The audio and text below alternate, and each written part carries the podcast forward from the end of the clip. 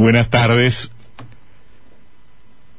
Escuchando al presidente de la República esta mañana, anunciando las medidas de restricción, recordaba a las profesoras de lengua de nuestra escuela secundaria que con éxito dispar, ciertamente, nos enseñaban el uso del plural de modestia, el plural de modestia, ese que empleamos cuando decimos nosotros desde este programa, pensamos que, en lugar de decir yo digo en este programa que usamos el plural de modestia cuando, cuando advertimos que la primera persona es malsonante, que es muy pretenciosa, que luce vanidosa, que es muy autorreferencial, que suena feo. Y por eso la escondemos a esa primera persona, escondemos el yo en el plural de modestia. Nos lo explicaban nuestras profesoras. Nos decían técnicamente que el plural de modestia era una suerte de artificio de la lengua, un artificio retórico, que consiste en utilizar el nosotros para encubrir el yo. Textual. La primera persona singular se convierte en plural para que el individuo responsable de aseveraciones juicios, propuestas, pase a un segundo plano y quede oculta tras una pluralidad ficticia. La idea, sintetizaba la explicación, era no darse importancia a sí mismo.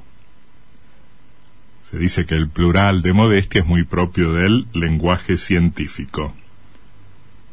Dice el presidente, tengo un enemigo, tengo un enemigo, el virus. El presidente nos ha hablado hoy y nos viene hablando en general, y para ser justo hay que decirlo cada vez más, los políticos nos hablan así, desde la primera persona del singular. Nos dijo hoy el presidente, yo miro las estadísticas, nos dijo, yo estudio los números todos los días, nos recordó hace 15 días yo tomé estas medidas, nos justifica yo he firmado un decreto y nos recuerda y refuerza tengo un único enemigo, el virus. Nos habla todo en primera persona del singular. Adviértase, a diferencia acaso de lo que ocurría en otros tiempos, que no habla un gobierno, que no habla un partido, que no habla un movimiento, que no habla una fuerza política, que no nos habla una coalición, no la nación, no el Estado. Nos habla una única persona. En todo caso, en el mejor de esos casos, el representante único, personalizado, individualizado de la nación o del Estado. Puede ser una forma de justificarlo, o de presentarlo. Tal vez esa sea la intención. El plural de modestia esconde y el empleo de la primera persona del singular destaca, subraya, pone un énfasis. El énfasis que en ese sentido, desde ese modismo, pretendió transmitir al presidente de la República. ¿Mm? una imagen de firmeza, de control, de control de la situación, en última instancia, de poder. Es probable que uno haya reparado en ese detalle de forma y de fondo a partir de algunas de las interpretaciones que se hacían en los diarios de hoy respecto del momento político, de la circunstancia política en que lleva este, en que llega este nuevo paquete de restricciones eh, del gobierno nacional. Em, muchos análisis han hecho hincapié en la idea de que el presidente, además de anunciarnos medidas concretas para evitar la propagación del coronavirus, eh, intenta no tanto no, no, tanto algo como relanzar su gobierno, pero sí al menos mejorar su imagen ante la ciudadanía, recomponer un poco el crédito. Coinciden las encuestas en que la imagen del gobierno se ha venido abajo, se ha venido a pique, a plomo, eh, en los últimos meses. Que la imagen presidencial también la pasa mal, que ha descendido decenas de puntos desde aquella popularidad que en los primeros meses del año pasado y a partir de un éxito parcial en el control de la pandemia había mm, acumulado el presidente de la República.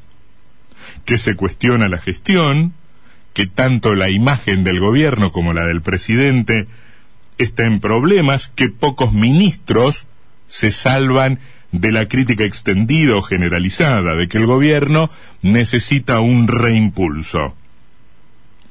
Y entonces da la sensación, desde el modismo, que, enfrentamos una nueva demostración de cómo se concibe hoy a la política, asimilada o identificada en buena proporción con los mensajes que se transmiten desde los medios audiovisuales, con la certeza de que eh, de que es desde ahí donde se construye poder y se acumula poder en detrimento de otras formas históricas de acumulación y de otros estilos y de otros sitios. No sé, el territorio, el barrio, la comunidad, determinadas organizaciones, los mismos partidos políticos.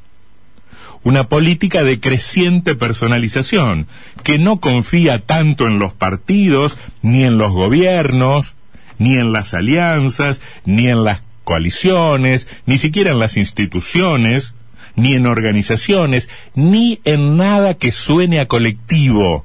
Lo colectivo genera dudas en una importante porción del electorado y de la ciudadanía.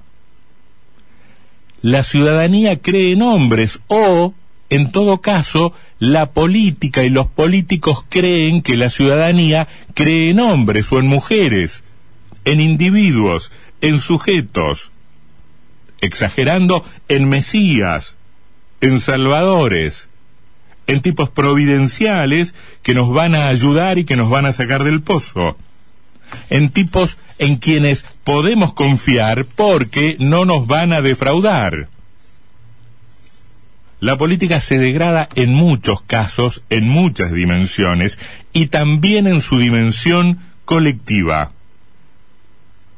En eso podemos pensar mientras escuchamos al presidente de la República hablándonos en primera persona, decidiendo o comunicando lo que decidió como si no tuviera mandato, como si no tuviera equipos, como si no tuviera asesores, como si no tuviera gabinete ni científicos. Tiene todo eso. Ahora decide transmitir en primera persona. Él solo ahí hablándonos yo tengo un enemigo, yo los cuido, yo miro las estadísticas, hablándonos en primera persona, presumiblemente fuerte, nos lo presentan fuerte. Las necesidades políticas parecen haber acabado con el plural de modestia. Se utiliza la primera persona del singular, se emplea el yo. Una cultura, además del personalismo, histórica en la Argentina avala el criterio, refuerza la idea de que un individuo o de que lo individual puede ser salvador, aliviador, mesiánico. Es, sin embargo, no más que un artificio, nada más que un artificio. El plural de modestia nosotros vamos a adoptar estas determinaciones, nosotros hemos resuelto que, nosotros creemos que ese plural de modestia, delicado, puede ser fortaleza, es probable que sea fortaleza. Y es muy posible que la primera persona del singular debilidad, o procure esconder la debilidad. Esa primera persona, la del presidente cuidándonos y estudiando los números de la pandemia, todo él solo, solito, nos expresan paradójicamente la debilidad de quien débil quiere dejar de serlo.